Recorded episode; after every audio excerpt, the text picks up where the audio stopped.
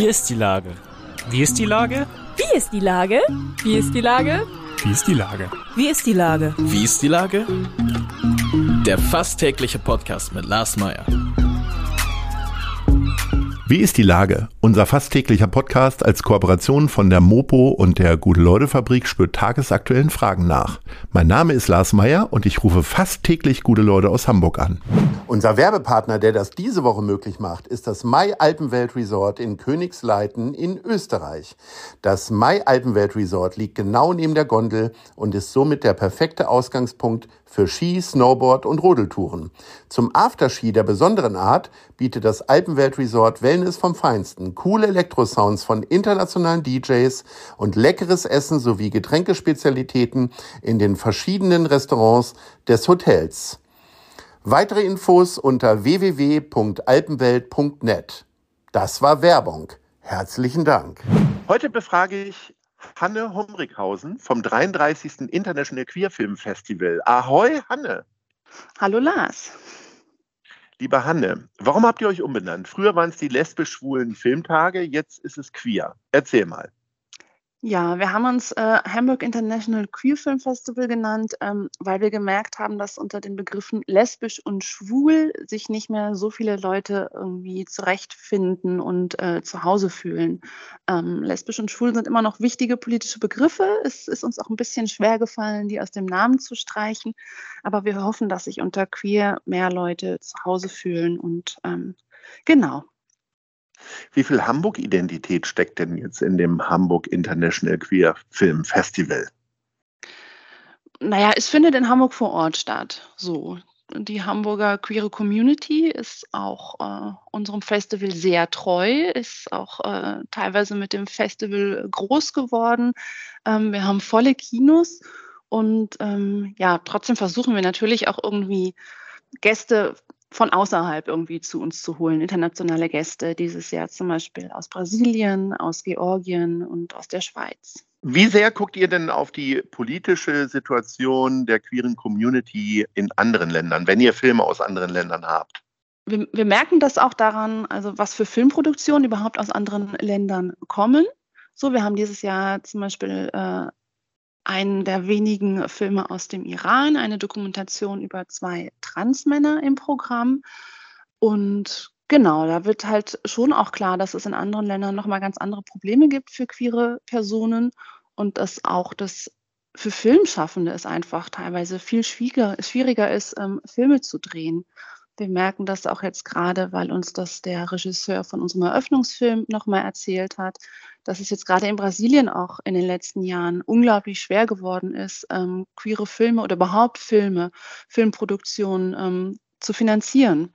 So, da kommen halt verschiedene Faktoren hinzu, die so, so eine Filmproduktion dann irgendwie schwierig machen. Also nicht nur, dass, dass die Thematik vielleicht teilweise nicht so gewollt ist, sondern dass auch die Politik äh, dann versucht, ähm, Kulturschaffenden das Leben schwer zu machen.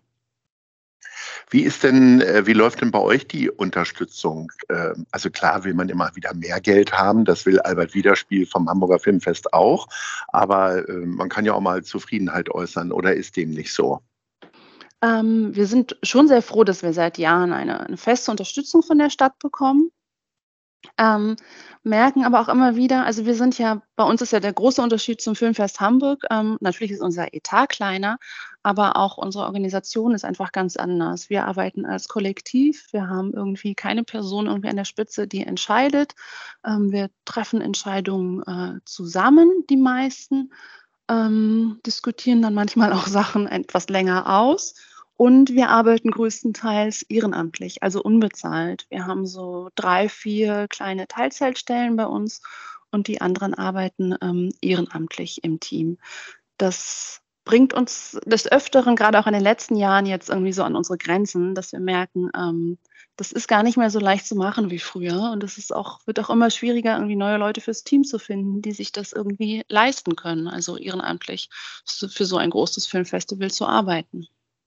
Ihr seid zwar ein kleines Team, wie du beschreibst, aber ihr seid immer noch das größte und auch das älteste Filmfestival dieser Art in Deutschland. Ist das ähm, äh, zum einen natürlich eine Herausforderung, aber ist doch möglicherweise aber auch ein schöner Rückenwind, oder?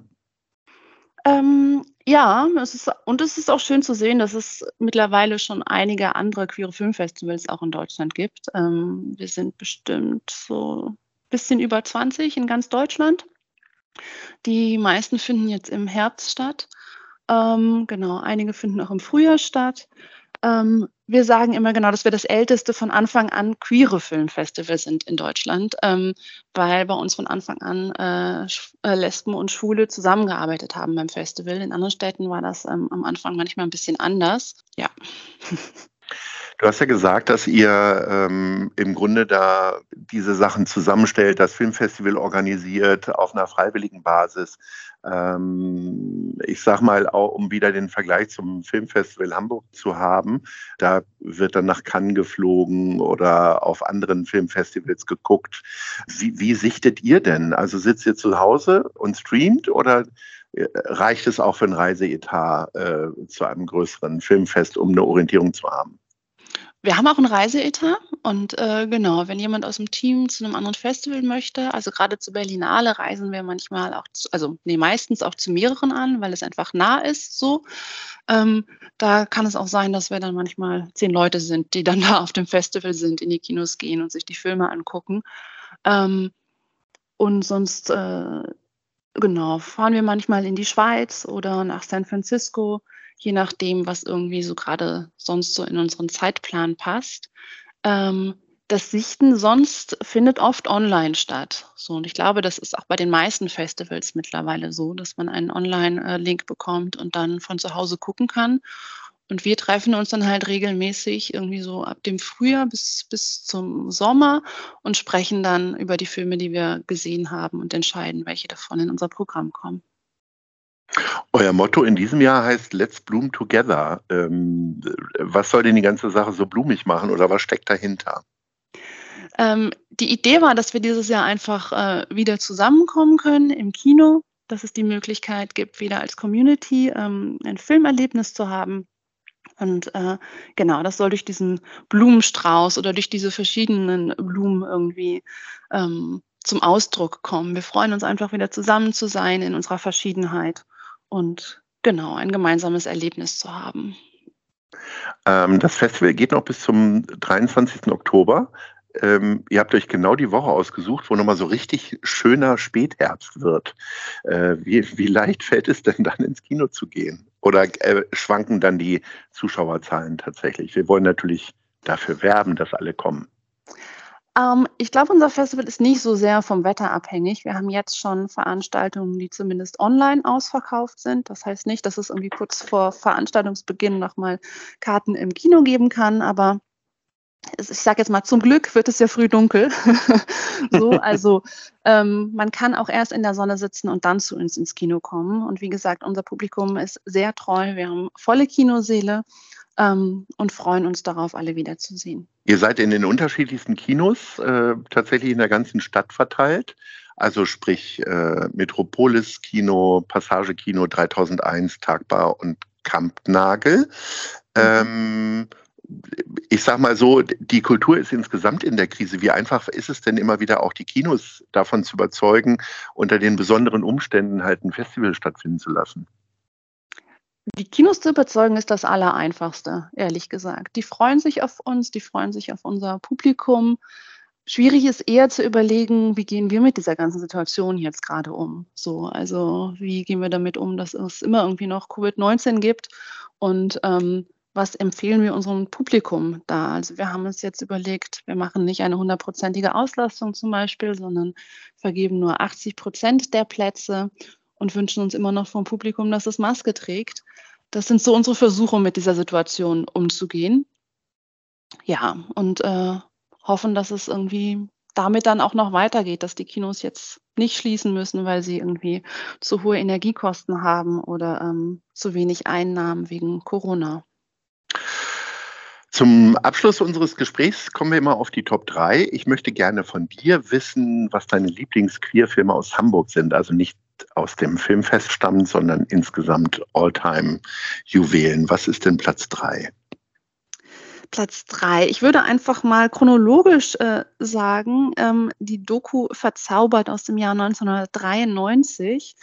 Ähm, ist sozusagen die erste Doku um, über Homosexuelle, die aus der Zeit ähm, von Nationalsozialismus, Krieg und Nachkriegszeit berichten. Ähm, der Name kommt daher, dass einige, die ähm, sich nicht schwul oder lesbisch ähm, bezeichnet haben, sondern sich verzaubert genannt haben damals. Und äh, diese Doku wurde auch unter Mitarbeit von Ex-Teammitgliedern aus unserem Festival damals ähm, produziert. Sehr schön. Und Platz zwei. Platz zwei, ein Jahr später, 1994, ein Film von Angelina Macarone, ähm, auch eine treue Festivalfreundin. Ähm, mit ihrem Film kommt Mausi raus. ähm, ein Film von einer Frau, die vom Land kommt, in die Großstadt kommt, dort ihre Homosexualität entdeckt. Genau, und sozusagen ihr Coming Out hat. Jetzt bin ich gespannt, was Platz 1 ist. Platz 1, ähm, einfach weil es ein paar Jahre später ist. Ähm, und ich würde da jetzt mal zwei Filme hinsetzen, weil oh. die zusammengehören. Gender Announced aus dem Jahre 1999 und Generation, sozusagen die Folgedoku aus dem Jahr 2021, war letztes Jahr auch unser Eröffnungsfilm von Monika Treut. Sie ist, äh, genau, hat ist Hamburgerin, hat mehrere Jahre in den USA gelebt und hat damals in San Francisco eine Doku gedreht über ähm, Transpersonen und Interpersonen aus der queeren Community und hat diese dann einfach nochmal 30 Jahre später besucht und ähm, genau mit denen darüber gesprochen, wie sich das Leben in den USA verändert hat, wie sich die politische Situation verändert hat, wie sich aber auch ihre ihr individuelles Leben irgendwie gewandelt hat in der Zeit. Sehr spannende Doku, war letztes Jahr unser Eröffnungsfilm. Den haben wir letztes Jahr zum Beispiel in drei Kinos hintereinander gespielt, weil wir irgendwie nicht eine große Veranstaltungs, ähm, einen großen Veranstaltungsort haben wollten. Genau, und sind dann von Kino zu Kino gegangen und haben mit Monika Treut Filmgespräche gemacht. Hört sich in einer tollen Kombi an. Also für die äh, ganz schlechten Tage äh, kann man sich das dann zu Hause angucken. Jetzt diese Woche geht es dann ab bis zum 23. Oktober, das 33. Hamburg International Queer Film Festival. Liebe Hanne, ich wünsche dir ganz viel Spaß, Erfolg und Aufmerksamkeit für euer Unterfangen und sage Ahoi. Ja, vielen Dank. Tschüss. Tschüss.